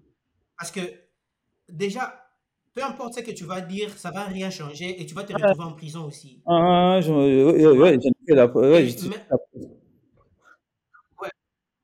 et maintenant, pourquoi, c'est, pourquoi toi, Yves et, Fred, pourquoi c'est, votre cas est allé aussi loin, par exemple, le Parlement britannique, le Parlement européen, euh, les Nations Unies, c'est, c'est tout. Moi, j'étais là et voilà, je voyais mon ami sur euh, tous les réseaux sociaux, sur Internet, et voilà, pourquoi, pourquoi c'était un cas Personnellement, si tu me poses la question, je suis incapable de dire le pourquoi et le comment de l'interne, le simple fait que nous soyons devenus en fait ces, ces personnes, comme on le dit, euh, emblématiques. Mais je, si je, je dirais quoi, si je me dis, essaie un peu de réfléchir, qu'est-ce qui était, qu'est-ce qui a fait à ce que cela devienne de la sorte, je, je pourrais dire tout simplement, peut-être le simple fait que euh, au préalable, tu vois, je dirais la technologie. Hein. Je dirais la technologie, les réseaux sociaux. Ouais. Ouais. Parce que personnellement, c'est la Ouais. seule excuse, c'est le seul mot que j'ai, quoi, tu vois. Parce que ni t'étais, on, on doit se le dire, ni t'étais la, la technologie actuelle, peut-être certaines personnes n'auraient jamais connu, en fait, mon cas. Et je pense que Amnesty International a fait du bon boulot. Non, non, Euh, il- c'est- Amnesty ouais, avec la campagne, ça, je suis tout à fait d'accord avec toi. Euh, Non, et- mais c'est comme tu, c'est comme, ouais, c'est comme tu l'as dit, c'est comme tu l'as dit, c'est les technologies, euh, Mhm. c'est Internet, euh, ce qui a fait que l'histoire puisse aller. Parce qu'on ne comprend pas un jeune euh, comme toi qui est entrepreneur, parce que beaucoup de gens te connaissent aujourd'hui dans sous ces, you know, cet aspect-là, euh, activiste, euh, droits ah, humains. Mais moi, personnellement, je te connais comme entrepreneur. Euh, parce que moi et toi, on a fait des choses, on a, on a travaillé sur des projets et, et, et comme ça. Euh, cette partie entrepreneur, beaucoup de gens ne connaissent pas parce que t'es- t'es venu, euh, t'es arrivé sur, aux, yeux de tout le monde comme un activiste, Ah, euh, euh, quelqu'un de droit, d'humain et comme ça. Mais en fait, étant entrepreneur dans les technologies, tu savais comment utiliser les technologies. Tu savais, et ton entourage aussi, c'était les gens qui, et tout avaient ça. accès aux technologies, qui savaient comment est-ce que, exactement, comment est-ce qu'on peut euh, rendre cette histoire euh, virale, par exemple Euh, sur Internet. Et c'est ce qui s'est passé. Oui, mais je te dis, pour moi, en tout cas, c'est vraiment le, le seul mot que j'ai à dire, c'est, c'est la technologie, parce que comme tu viens de le dire si bien, mon entourage aussi était constitué que des informaticiens qui savent comment travailler sur la viralité d'une information, et voilà. Et la campagne qu'il y a eu avec Amnesty International et le relais, le relais communicationnel, il est passé à ABC. Il faut se dire aussi le mouvement avec lequel je travaille, qui est un mouvement qui, avec la grande jeunesse qui a super, ils sont super forts aux nouvelles technologies sur le plan de relais de la communication, qu'ils ont aussi énormément apporté en plus, tu vois. Exact. Ouais, exactement. Mais euh, disons maintenant, euh, au point où on, a- on en est, tu as été libéré, toi et Fred, vous avez été libérés en 2016, nous sommes en 2022 aujourd'hui. Où, où en est-on en fait sur euh, ces accusations? Parce que actuellement, il y a, un ch- il y a eu un changement de régime, il y a eu un changement de gouvernement euh, au Congo euh, depuis 2018, euh, depuis Ouais, 2018. Où on a- où on en est maintenant euh, en, termes de où on en est en termes de ces accusations en fait. comme je dirais, malheureusement, euh, pour euh, Fred et moi, nous sommes encore en liberté provisoire. Et bon, je, ne, parfois je le dis pour rire, parfois j'y crois aussi. Je dis, je crois que si la, si on avait fait un peu l'allégeance au chef de l'État, peut-être ces charges allaient être abandonnées. Mais vu qu'on l'a pas fait, les charges sont encore, pèsent encore sur nous. Donc, euh, on est encore en liberté provisoire. Et euh, je me rappelle, quand je suis revenu en, Belgique pour passer mes vacances, c'était en 2018. Oui, je suis venu passer mes vacances en 2018. En principe, je devais rentrer à, Kinshasa. Donc, je suis arrivé ici, c'était en janvier pour passer, pour fêter le, le nouvel an. Et je devais repartir en février. Et avant que je ne rentre au Congo, j'étais convoqué euh, à la Cour suprême. Et c'est là que je me suis décidé de, avant que je rentre au Congo, tant que ma situation n'est pas claire, je ne veux pas m'hazarder à vouloir rentrer au Congo. Parce que à la fin, ça commençait à me faire un peu à me fatiguer, partant d'un principe que, au fait, à tout moment, si j'énerve quelqu'un, on peut m'envoyer en prison, quoi. Tu vois? Et je me rappelle même, à- pour sortir, pour venir passer mes vacances, parce qu'à la base, avec la liberté provisoire, que ce soit Fred, que ce soit moi, on n'a pas le droit de voyager. Parce que notre liberté provisoire nous autorise qu'à rester qu'au sol congolais. Mais euh, connaissant les, le, parce qu'à la base, quand je suis sorti, je me rappelle d'une phrase qu'a dit un ami, oui, mais Yves, tu connais le système congolais, c'est que la liberté provisoire, c'est juste vous accorder une liberté. Le gouvernement se donne ce luxe de mettre un crochet de telle sorte que vous n'avez pas cette possibilité de porter plainte contre eux, parce que c'est une liberté provisoire. Parce que à l'état des causes, Si le gouvernement congolais nous avait accordé cette liberté, si je voulais, je pouvais porter plainte contre le gouvernement congolais. Tu vois? Et vu que je suis encore en liberté provisoire, cette clause... Disons, disons, disons, que les charges contre vous est euh, abandonnée. Mhm. Normalement, euh, avec tout le temps passé en prison, si vous portez le gouvernement congolais plainte, vous pouvez porter plainte pour dommage on, doit, vous dédommager parce que vous avez été arrêté, vous avez été arrêté euh, pour des raisons qui ne sont pas euh, correctes. Effectivement, mais non. C'est pourquoi il faut vous garder, en, pourquoi il faut vous garder en liberté provisoire pour ne pas arriver là. Tu as tout compris. En fait, c'est ça, en fait. Tu vois. Et, et, et, du coup, je me rappelle même mon tout dernier voyage, d'abord pour sortir de l'aéroport, j'ai dû me prendre la tête avec un gars qui, qui ne voulait pas et au final, euh, le gars qui me dit, OK, donne-moi quelque chose, je te laisse passer. D'abord, ça, ça m'avait énervé. Bon, vu que je voulais passer mes vacances, je, l'ai donné, je suis sorti. Mais ce qui m'a vraiment le plus énervé, qui m'a dit, OK, Yves, je ne rentre quand, quand ma situation est vraiment claire au pays, c'est que euh, après quelques mois, donc en février euh, 2018, euh, je devais rentrer le 17 février 2018. J'apprends que je suis convoqué le 15 au parquet, et non, à la Cour suprême. J'ai dit, bon, écoutez, soyons sérieux. Euh, si c'est pour reprendre encore ce scénario de ma vie, j'ai beaucoup de choses à faire plus importantes que d'attendre, euh, si jamais j'ai énervé qui que ce soit au passage sans le savoir, de me retrouver encore en prison. Et c'est comme ça que je me suis dit, bon, c'est comme ça que je vis maintenant à, Bruxelles. Euh, toujours dans l'informatique. Euh, on s'est vu, on s'est vu, on s'est vu à Bruxelles. Ouais, on s'est vu à Bruxelles, ouais. En, ouais, en 2019. 19, voilà, 2019 pendant les vacances, euh, les vacances d'été. Ouais, ouais. Et, et, et là, euh, je me rappelle, là, je venais de, ouais, je venais de me lancer en freelance. Je crois, hein, c'était, ouais, je crois que je venais de me lancer ici en freelance aussi. Donc c'est ça. Ah, super. Non, mais écoute, ton histoire, euh, c'est la première fois que je euh, que, que, que j'apprenne en fait. Et j'ai appris beaucoup de choses de la vie en, en, prison. Ce sont des choses, en étant à l'extérieur de la prison, euh, on, on, ne sait pas ces choses en fait. Il faut que quelqu'un qui vienne de là vous dise ces choses pour que vous puissiez le croire. Tu vois, savoir que la prison, est, une partie de la prison est dirigée par les prisonniers. C'est-à-dire que quand tu as de l'argent, tu peux avoir, euh, tu peux vivre décemment en, prison. Et quand tu n'as rien, euh, c'est l'enfer en fait. Donc le mhm. droit de l'homme, euh, les, droits, les droits humains sont bafoués comme ça. Donc voilà, je pense qu'il y a beaucoup de choses qui doivent changer. Mais j'ai une question encore pour toi. Vas-y, vas-y. parce que étant, je, étant, étant jeune entrepreneur au Congo, euh, j'essaie en fait, j'essaie cette frustration que nous avions tous, en fait, parce que quelqu'un, toute personne normale qui réfléchit, sans être partisan, avait cette frustration-là de voir que malgré les efforts, malgré tout ce qu'on essaye de faire, il y a toujours... Donc l'environnement ne vous permet pas en fait, mmh. tu vois? Et il y a d'autres qui sont favorisés, il y a d'autres. Et ça engendre cette frustration euh, euh, aussi. Et je, connais, je connais ta position euh, politique à l'époque, parce que beaucoup d'entre nous, on veut ces changements-là.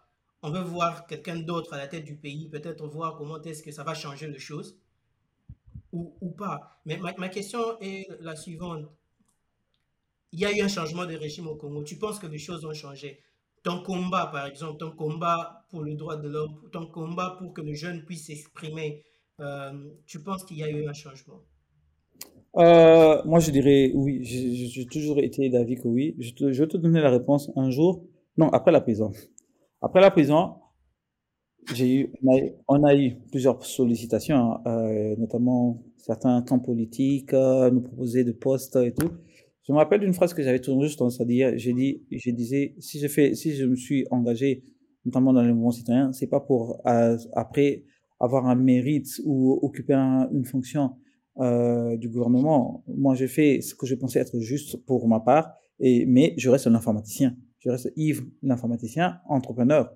Et, euh, et pendant lors d'un échange avec euh, des diplomates, quand je dis diplomates, donc diplomates étrangers, et euh, politiques et acteurs de, la société civile. Il y a un monsieur qui me pose la question, mais voilà, un monsieur euh, qui me pose la question en me disant, est-ce que tu penses si Kabila partait, euh, tu pensais que qui peut être ce Congolais qui va changer euh, le Congo comme euh, la France, la Belgique, les États-Unis? Et je le dis, ma réponse était celle-ci, je le dis, franchement, si vous pensez que celui qui viendra après Kabila transformer le Congo à la Belgique ou aux États-Unis, franchement, vous rêvez. Je dis, la Belgique, dont on parle de la Belgique, elle a mis combien d'années de l'indépendance pour atteindre ce qu'elle est devenue aujourd'hui? La France, on a tous parlé de la grande, tout le monde connaît la grande histoire de, la Révolution française. Mais personne, jusqu'aujourd'hui, même moi, j'ai pas cette réponse, hein, personne n'est capable jusqu'aujourd'hui de me dire le temps qu'a pris la Révolution française et le développement de la France. Parce que c'est deux choses différentes. Aujourd'hui, le point positif que moi, je, je, je garde à l'esprit, quand je vois tout ce qui s'est passé, c'est notamment du point de vue de la population. Hier, Kabila, au pouvoir, personne n'était capable de dénoncer son chef qui volait de l'argent.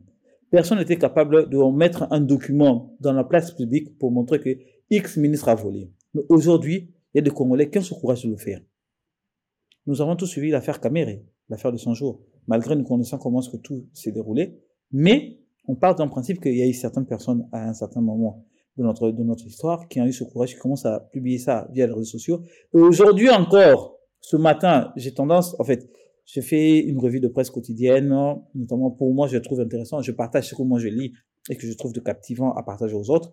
Euh, toujours dans cet esprit de partage que j'ai toujours eu, un partage de connaissances.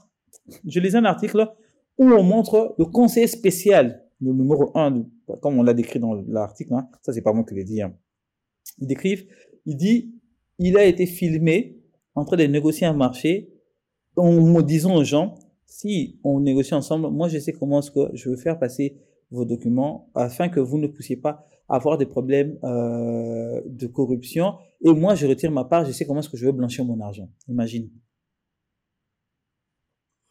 Tu vois? Et pour moi, ça, ça c'est la première étape. La résilience, la dénonciation. Parce qu'on avait atteint un niveau où quand on voit quelque chose de mal, on prenait sur nous, on disait c'était correct. Ça doit arriver. Maintenant, on a atteint un stade où quand quelque chose n'est pas correct, les gens, même s'ils ne sortent pas pour manifester, ils font d'abord la première chose, on ne veut pas. Ou on te, on te, on te met devant la place publique. Tu vois? Et ce n'est que ce stade.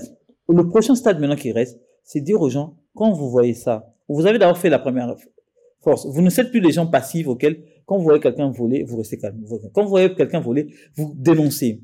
Maintenant, il faut passer au second acte. Quand vous voyez quelqu'un qui vole, maintenant, allez l'arrêter et le mettre devant la justice. Maintenant, c'est ça qu'il faut. Tu vois Et ça, pour moi, ça, c'est un processus. Maintenant, la bonne question que moi, je me suis toujours posée, que j'ai pas encore la réponse, et je crois que sur cet angle vraiment qu'on doit tous réfléchir en tant que jeunes, c'est de dire comment on fait pour accélérer les choses? Tu vois? Parce que ce processus peut nous prendre 15 ans, peut nous prendre 10 ans, peut nous prendre 5 ans. Un exemple que je donne toujours euh, d'un pays qui a connu une longue période de guerre, mais qu'aujourd'hui on voit, ils ne sont pas suffisamment riches comme nous, mais qui vont plus vite que nous, c'est l'Angola. Après une longue période de guerre civile, comment expliques-tu que l'Angola arrive à se remettre de cette longue période de guerre que nous, jusqu'aujourd'hui, on n'arrive pas? Tu vois? Euh, En fait, je suis allé en Angola en 2012. Euh, et il y, a quelque chose qui m'a frappé en Angola. En 2012, l'Angola, bon, je sais qu'actuellement, il y a, il y a des situations, il y a des difficultés financières, économiques euh, dans le pays avec mhm. le pétrole. Bon, je sais pas, maintenant, je vais changer. Mais en 2012, quand moi je suis allé, il y a, y a, une chose qui m'a frappé en Angola, c'est, c'est en fait la mentalité de la population. Mhm, mhm. C'est la première des choses qui m'a frappé. Parce que c'est vrai qu'ils étaient en, boom économique euh, avec le pétrole et consorts. Il y avait de l'argent, les gens avaient du travail à l'époque parce que je sais qu'ils ont connu des, situations difficiles dans les deux, trois dernières années, cinq dernières années ici. Mais la chose qui m'a beaucoup frappé, c'est euh, cette mentalité de la population. Il y a cette, tu, tu sens cet attachement, cette fierté d'être angolais. C'est ce que j'ai remarqué. Venant du Congo, venant du Congo, c'est ce que j'ai, ce qui m'avait beaucoup frappé en, premier, c'est ils, étaient fiers d'être angolais, tu vois. Et on peut dire que ils sont fiers parce que tout va bien, euh, la situation économique, est- euh, elle est bonne, ou sinon, c'est juste une mentalité qu'on est fier étant congolais. Parce que étant congolais, en venant du Congo, on on n'a pas cette mentalité, on n'est pas fier de notre pays. Tu sais ce que je veux dire? Mais je, On je n'est pas comprends, vraiment fier de notre pays. raison. Tu sais, hein, beaucoup de gens pensent la fierté d'une personne vis-à-vis de son État, c'est avoir de l'argent, mais non. C'est d'abord être fier d'être fils de ce pays. Mais cette fierté vient quand le pouvoir en place vous donne cela, tu vois. Et nous, les Congolais, mais si on réfléchit bien, regarde bien toutes les grandes œuvres congolaises, si tu regardes bien, ont été faites par des Congolais par leur propre initiative. Le gouvernement, le pire, c'est que les personnes invitent le gouvernement. Je vais te donner un exemple. Moutomodi Kembe, il a construit une grande hôpital. Mais comment est-ce que ce gars a galéré avant un truc de ce standing, le monsieur veut financer via les différents ASBL qu'il a, mais malgré cela, il a été, il a, tu vois, le gouvernement ne l'avait pas rendu la tâche facile. Tu vois un peu, Mm. d'une autre part, c'est que le gouvernement, même le gouvernement, au fait, c'est comme si tu es dans une maison auquel tu as un père qui n'arrête pas de dire que tu es un, tu es un fils idiot et que tu ne vaux rien. En fait, c'est ça même. Ouais. Mais moi maintenant, ma question, c'est ma, ma question, c'est que euh, les politiciens ne vont pas nous sauver. Ça, on doit être clair. Les politiciens ne vont pas nous sauver. Parce qu'on a vu les années, c'est quoi, 20 ans, 25 ans passés, on a vu que les politiciens ne peuvent... Depuis, disons simplement depuis l'indépendance, les politiciens ne peuvent pas euh, nous sauver. Et moi, je me dis toujours, on ne sera, on, sera pas sauvé. C'est comme Youssoufa, dans, son dans, dans une de ses chansons, Youssoufa dit, on ne sera pas sauvé par les gens intelligents, Mhm, on sera sauvé par les gens bien. mhm, mhm, On sera sauvé par les gens bien. Et je pense que nous n'avons pas beaucoup de gens bien euh, au pouvoir. On n'a pas beaucoup de gens bien. Mais ma question est, la suivante. Comment est-ce que on peut faire naître cette fierté sans que le gouvernement ne nous, ne- ne nous le donne, par exemple? C'est comme j'ai donné l'exemple de l'Angola. La, la chose qui m'a frappé en Angola, c'est que tu sens vraiment que la population, elle est fière d'être angolaise. Tu comprends? Mais Ouais, je chez comprends. nous, c'est pas Et la, la chose. On, on- ouais. on- on a cette phrase qu'on dit toujours, vendons ces pays, vendons ces pays et partageons de l'argent. C'est tout ce qu'on vas dit. le euh?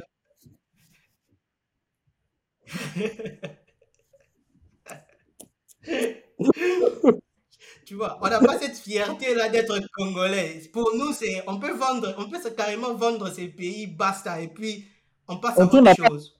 Tu vois? Ouais. Je sais que c'est, je, je sais que c'est, aussi le devoir de politique de nous, de, de nous infuser euh, cette fierté en faisant de bonnes choses. Tu vois? Euh, Mm, sais, mm. mais ma question, moi, c'est que, ce que je me, je me pose la question, c'est de comment est-ce que nous pouvons ne pas dépendre d'eux?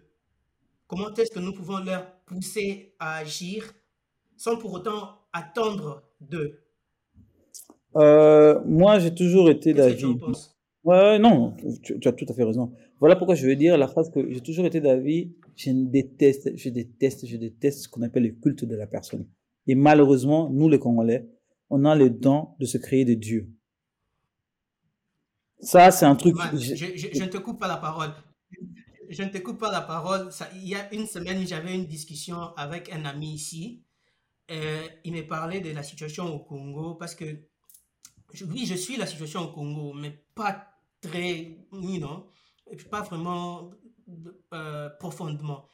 Et il me dit, euh, Oh, tu vois, le président actuel, je pense que ah, il doit seulement rester, même si les choses ne vont pas comme on espérait, il doit seulement rester. Et je me dis, mais cette, personne, c'est une personne intellectuelle qui va à l'école et qui réfléchit de cette façon.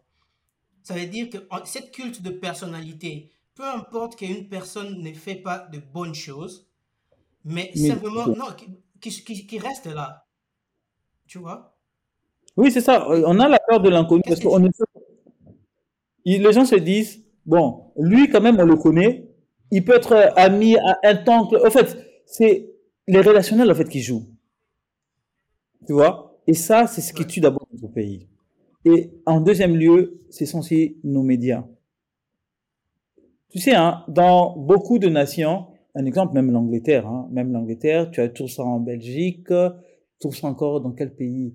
Où Ouais, je crois au, au Nicaragua ou au Paraguay, un truc pareil. C'est que, non pas Nicaragua, c'est pas là-bas. J'ai oublié un pays de l'Amérique latine. Pour arriver à émanciper la population, qu'est-ce qu'ils avaient l'habitude de faire? C'était les programmes ou les émissions, tu vois. Mettre de tels penseurs à l'honneur, tu vois. C'est, en fait, on a un défaut. Nous, on se, et ça, c'est un truc que j'aime avec la lucha. La lucha, aujourd'hui, nous avons totalisé 10 ans. Mais tu vas rire. Si je te dis que la lucha n'a pas de chef. Notre seul chef, c'est notre charte qu'on a définie. Alors, c'est ce que je dis. Le problème, c'est que le Congo, avec nous, on fait le culte de la personnalité, donc on réunit ou on ramène tout à l'être humain, au lieu de tout ramener aux valeurs qu'on nous défend. Parce que pour qu'une personne ait de fierté, il faut qu'il ait des valeurs à défendre. Je ne peux pas être fier pour défendre une personne parce que la personne va mourir peut-être d'ici demain. Ou la personne peut être corrompue. Tu vois? Mais si on a des personnes qui incarnent des valeurs que nous défendons, ça c'est autre chose. Et je crois que le grand combat qu'on doit réussir à faire, c'est d'abord de faire passer les valeurs congolaises. Le jour où les Congolais que nous sommes arriveront à se dire non, ma valeur congolaise ne me permet pas de faire ça, c'est ce jour que le Congolais, le Congo ira de l'avant. Tant qu'on a des valeurs que nous-mêmes nous bafouons parce que je suis président de la République, rien n'ira de l'avant. Parce que la question va se poser, pourquoi lui qui est président a le droit de bafouer et moi j'ai pas ce droit-là? Et tout va de travers. Mais je, pense, je pense que c'est un problème un peu, c'est un grand problème qui est lié à la culture africaine. En fait, nous avons cette culture où, euh, oh, je sais pas comment je vais dire en français, euh, la distance du pouvoir. Mhm, C'est-à-dire mhm. que nous vénérons plus ceux qui sont dans une position euh, de position d'autorité. Tu vois, mhm, on vénère beaucoup plus. Parce que ça, c'est une culture en fait africaine. C'est comme ça que nous, nous, avons été élevés. C'est-à-dire, quand on regarde les parents, c'est une figure d'autorité, on les vénère. Quand on regarde euh, le professeur à l'école, on les vénère. On regarde les chefs, on les vénère. Mais cela ne, ne, ne, doit pas simplement être... J'ai une réponse à, quoi, comme, quoi, que de, personnalité. Mais on doit être en mesure de pouvoir se détacher quand, comme tu as dit, les valeurs ne sont pas on, ne trouve pas des valeurs. Tu sais, un jour, j'étais avec un ami, ici en Belgique, on parle, on parle, on parle. on parlait d'une chose. Euh, je disais, ah ouais, mais il, il, a mangé chez moi et tout. Euh, euh, et tout, quand on a fini, ma copine qui avait préparé, donc elle devait aller au cours, j'ai dit, écoute, va, va au cours, laisse-moi, je vais laver les assiettes. Mon pote qui me regarde, il me dit, mmh. mais pourquoi c'est à toi de laver l'assiette? C'était la femme. J'ai dit pardon. j'ai dit, attends, j'ai la, la, seule je... j'ai dit, non, il dit, non, c'est la femme et Yves, on n'est pas, écoute la phrase, hein, il me répond, il dit, Yves, on n'est pas des Européens, quoi. Moi, j'ai dit, quand ton père et ta mère se sont mariés, ils avaient un GSM? non. Mais pourquoi aujourd'hui, ton père et ta mère t'appellent sur WhatsApp? Parce que le monde, il évolue. Mm-hmm. Donc, il veut dire, les mentalités changent mm-hmm. et la vie capacité parents, l'époque qu'ils ont vécu, c'est pas l'époque actuelle. Pourquoi veux-tu que moi, qui vis en plein 21e siècle, que je vive la vie que vivaient mes arrière-parents, mes arrière-grands-pères? Parce que même mon père n'a jamais fait ça avec ma mère. Pourquoi moi je veux venir répéter ça? Tu vois, c'est ça en fait. Le problème, en même temps, on dit oui, on veut un changement, mais en même temps, on veut pas le changement. Non, pire que ça, on veut un changement, mais on a peur du changement. Et c'est ce qui explique tout. Ouais. je pense que le combat est, est, encore devant nous. Il y a beaucoup de choses, euh, il y a beaucoup de choses à changer. Mais, Moi, je pense, moi personnellement, je je pense que euh, nous avons vu ça avec euh, Laurent Désiré Kabila, par exemple, quand il est arrivé au pouvoir avec le slogan de changement de mentalité. Mmh mmh nous avons vu que euh, il y a beaucoup de choses qui, qui ont changé à l'époque. Par exemple, les gens s'asseyaient à deux devant dans, euh, dans, un taxi, avait des serveurs qui s'accrochaient sur les véhicules. C'était des choses Oui, c'était des choses qui avaient disparu et ça n'avait pas pris 10 ans pour Mais écoute, disparaître. Je vais pas te Tu mentir. ça veut dire qu'à un moment, on a, on a besoin d'un leadership, on a besoin d'un leadership qui est en mesure euh, d'instaurer ces choses. Mais tu sais, hein, la bonne question que que tu tu dois te poser, la bonne Tu question, je penses suis que c'est un problème de leadership? Je dirais leadership et mauvais, euh, comment, et des dirigeants qui veulent, eux, s'approprier de l'argent. Un exemple que je dis. La question qu'il faut toujours se poser, à qui profite ce désordre? Qui est aujourd'hui au Congo? Si le simple fait que tu sois ministre, Ouais, mais ça, dé- quel- si aujourd'hui que tu sois ministre, que ce désordre te permet de voler de l'argent comme tu veux et que personne ne t'arrête, parce que les gens sont distraits à aller boire de la bière, à aller danser, pourquoi veux-tu que je change ça? C'est moi le ministre, je me retrouve. Pourquoi veux-tu que je change? Voilà. La réponse, elle est simple. Pourquoi il va vouloir améliorer? C'est, je peux te dire, c'est là, certes, il y a beaucoup de choses que je reproche à Kabila Père, mais ça, c'est l'une des choses que je reconnais à Kabila le Père aussi. Cette, cette façon de dire, non, on doit d'abord changer l'esprit de l'homme euh, congolais. Car c'était ça, parce que il est venu dans un, il a tout, il a, il a, il est devenu, il est venu dans un pays auquel Mobutu, il a eu, Mobutu a eu ses bons, euh, ses bonnes actions aussi. Mais il faut quand même dire la vérité, c'est que la corruption que nous vivons aujourd'hui, c'est l'héritage de Mobutu. Et Kabila père, malheureusement pour lui, il a hérité de ça quand il a eu pouvoir. Il a hérité aussi des travers que Mobutu a tout laissé, comme tu as dit, quatre personnes et deux personnes devant, le receveur qui s'agrippe, le, le policier qui vit de la corruption, qui raquette la population, et vice versa, quoi, tu vois. Et c'est ça. Donc, si je comprends bien, c'est un problème de leadership. Ouais, ouais. Mais bon, voilà, je pense qu'on on- on arrive à la fin. Euh, c'était, en fait, c'est plus intéressant que ce que j'espérais. Et j'espère que c'est c'est pas la dernière fois. On aura l'occasion de parler. Je sais qu'il y a beaucoup d'autres choses que j'aimerais qu'on qu'on puisse discuter, mais on peut pas tout, le- on va pas, on va pas tout discuter maintenant. Je sais qu'on aura euh, une autre occasion. euh, définitivement, on aura une autre occasion. On va parler de certaines autres choses. Euh, je pense que l'idée de pouvoir amener une éducation, par exemple en prison, c'est quelque chose que tu ne dois pas laisser tomber. Même si personnellement tu ne peux pas le faire, tu pourrais toujours voir comment est-ce que tu peux amener les partenaires avec les gens qui sont au Congo, d'essayer de le faire, d'essayer de répliquer cette chose, pas seulement aux prisons de Makala, mais peut-être à travers le pays. On pourrait toujours voir, on pourrait toujours discuter ensemble, voir qu'est-ce qu'on peut faire euh, pour essayer, parce que c'est quelque chose que j'ai vraiment, euh, j'aime bien euh, par rapport à tout ce que tu m'as raconté en prison. Et j'ai- j'aimerais, si c'est possible, de pouvoir amener d'autres personnes autour de ce projet et tout voir cas, comment est-ce qu'on peut le réaliser. Ça, ça, ça, c'est vraiment top.